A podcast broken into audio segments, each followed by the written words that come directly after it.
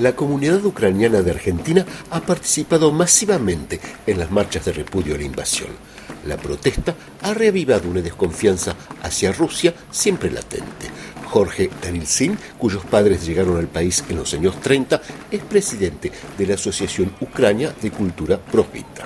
La comunidad ucrania reaccionó con mucho enojo, con mucha bronca. De alguna manera no estuvo sorprendida en tanto y en cuanto esto era un tema que se venía anunciando.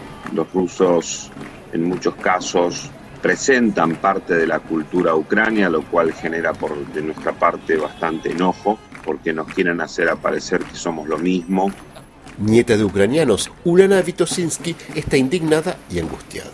Por supuesto que nos ha, ha, sorprendido esta decisión de atacar a Ucrania. Lo vivimos muy de cerca debido a que eh, muchos de nosotros tenemos familia. En caso personal estoy en contacto con ellos. Para Svetlana, una empresaria que llegó de Rusia hace siete años, la guerra fue una sorpresa. El conflicto uh, no es nuevo, ya son ocho años que estamos en la guerra civil en Ucrania. Teníamos muchas esperanzas después del discurso de Vladimir Putin, donde reconoció las dos repúblicas separatistas de Donbass. Pero lo que pasó después es un hecho doloroso para todos los rusos. Igualmente sorprendido, Igor, un ruso que opera en bolsa de valores aquí desde hace nueve años, piensa que el conflicto no tendrá mayores repercusiones en Argentina.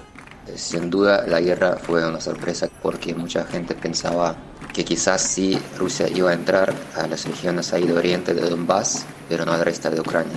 Yo tengo algunos amigos rusos en Buenos Aires, con ucranianos, tengo conocidos, yo creo que no habrá una, un conflicto muy importante ahí entre las comunidades ucranianas y rusas. Las comunidades ucraniana y rusa de Argentina casi no tienen contacto entre ellas y sus visiones del conflicto son diferentes, si no opuestas, pero ambas viven con mucha preocupación la guerra desencadenada por Vladimir Putin.